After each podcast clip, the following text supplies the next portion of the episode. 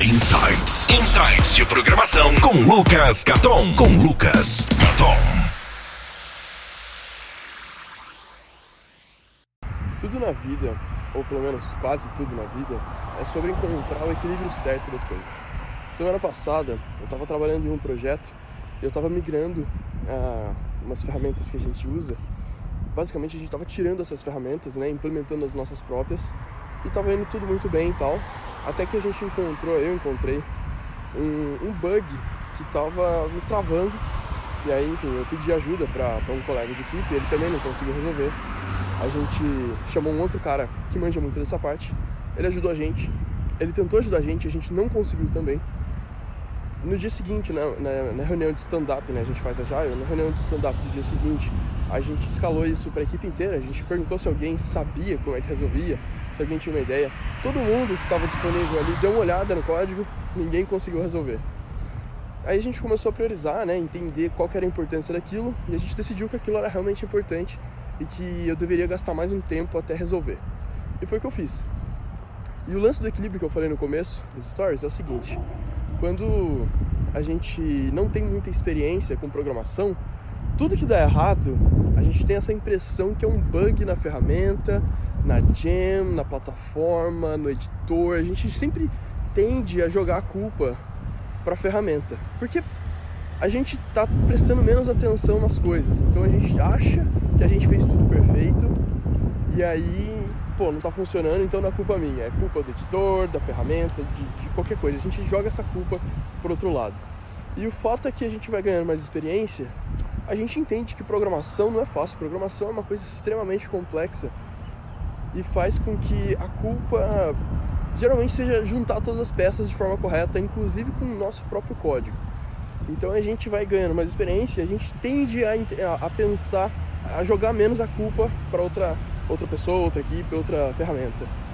Né? Então quando eu comecei a trabalhar nesse bug, eu tinha certeza que não era um bug do Rails, porque era, enfim, o problema estava relacionado com o Ruby on Rails. Eu pensei, meu, não é possível, cara, tem, tanto, tem milhões de pessoas usando, não é possível que um bug tão simples seja do lado deles.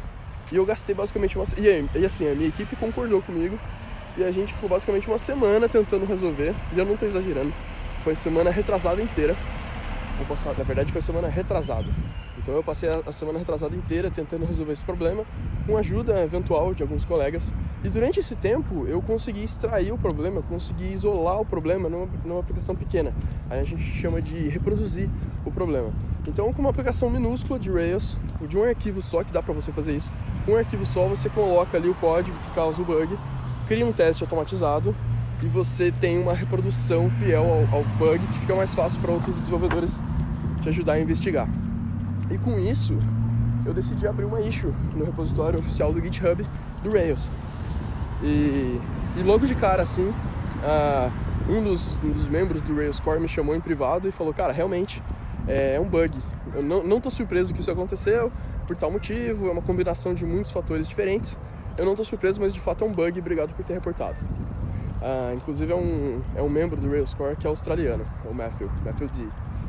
E, e logo em seguida, no próprio, no próprio issue do, do, do, do repositório do Rails, outros membros do core concordaram, me, me, me, ajudaram a encontrar uma solução temporária, o que é ótimo, e falaram que vão trabalhar numa solução.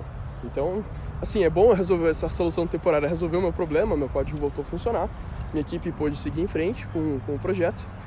E, e eu também ajudei a comunidade, de certa forma, reportando o bug. Né? Não, não consegui ajudar resolvendo o problema, realmente não consegui resolver, mas ajudei reportando o problema lá.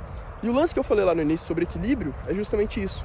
Será que não, eu não deveria ter reportado para ele, eles antes? Eu gastei uma semana, e eu e meus colegas, gastamos uma semana tentando encontrar o problema, sendo que, sabe, às vezes você tem tanta essa, essa percepção de que o problema não é meu, o problema. É, desculpa, o problema não é da Jam, sou eu que estou fazendo alguma coisa errada.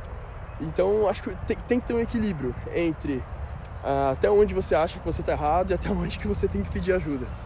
Tudo na vida é sobre equilíbrio e está aí mais uma lição de coisas que a gente tem que saber parar na hora certa e escalar para quem é responsável, porque nem sempre a culpa é sua.